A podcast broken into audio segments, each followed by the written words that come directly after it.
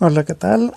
El 8 de marzo, el Día de la Mujer, subieron a Netflix la nueva temporada de Jessica Jones, su segunda temporada, aunque su tercera serie, ya que participó también en The Defenders.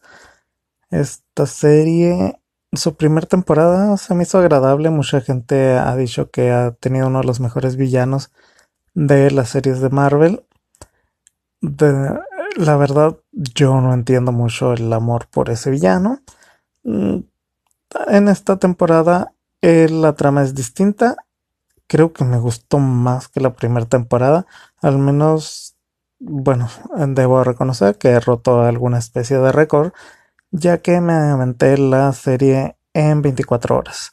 Los 13 episodios. Si bien tuvo dos episodios algo lentos, algo que bien pudieron avanzarlos de una manera distinta. La serie me, agradó bastante, se me hizo muy entretenida y ágil. Mm, que la primera temporada, pues eh, no me convenció tanto el villano que toda la gente ha amado. Pero, pues, cuestión mía. Si tienen oportunidad en Netflix de echarle un vistazo, ahí se encuentra ya la segunda temporada de Jessica Jones. Me tocó ver el primer episodio de la miniserie Viva Hate. Es una miniserie de 2014 que yo no había tenido oportunidad de ver y me tocó ver ahora el, primer capítulo. La serie está ubicada en los 90 y se trata de un grupo de jovencillos que quieren armar un, un grupo musical y que no son muy bien portados, que digamos.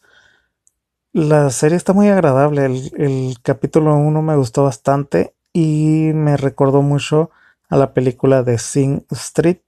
Si alguien tuvo oportunidad de verla eh, y le gustó, esto es un producto muy similar, no igual, pero en el mismo estilo.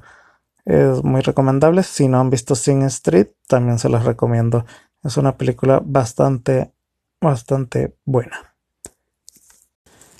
The Resident es una serie que va emitido su capítulo número 6 y los he visto todos y cada uno de ellos semana a semana y es una serie que no me ha aburrido a pesar de ser un drama médico tiene buenos personajes, buenos actores y la trama se enfoca en este hospital privado donde algunos de los doctores lo que menos tienen es ética profesional y que ven precisamente la medicina como un negocio.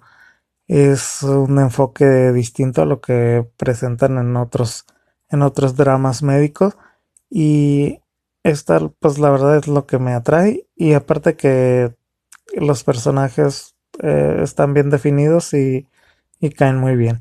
Si no han tenido oportunidad de verla, se las recomiendo. Se llama The Resident y es de la cadena Fox. Otra serie que también he continuado semana a semana desde el primer episodio que estuve a punto de abandonar, pero que el segundo realmente me enganchó y me di cuenta que esa serie no tenía que verse mm, como algo serio, sino como un producto muy entretenido y muy divertido. La serie 911, 911, producción de Ryan Murphy, es una serie que todo el mundo que la ha visto ha quedado enganchado a ella, ya que cada capítulo es un sinfín de casos problemáticas y aventuras de los personajes que te divierten bastante. Eh, si no la has visto, te la recomiendo. Eh, empieza a verla desde el primer capítulo, es muy divertida. Vi en Netflix la película um, The Outsider, con, protagonizada por Jared Leto.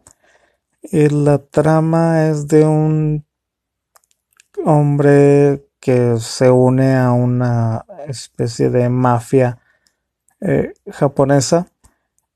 la sinopsis es interesante, Sin embargo, el desarrollo de la historia es muy lento, tiene escenas gore muy impactantes, pero la trama se toma bastante su tiempo para arrancar y al arrancar no lo hace con la consistencia necesaria. Es un drama de acción, poca acción en realidad, es de mafia y no, no, no, para mi gusto no consigue despegar en ningún momento. Si gustan echarle un vistazo, se encuentra en Netflix.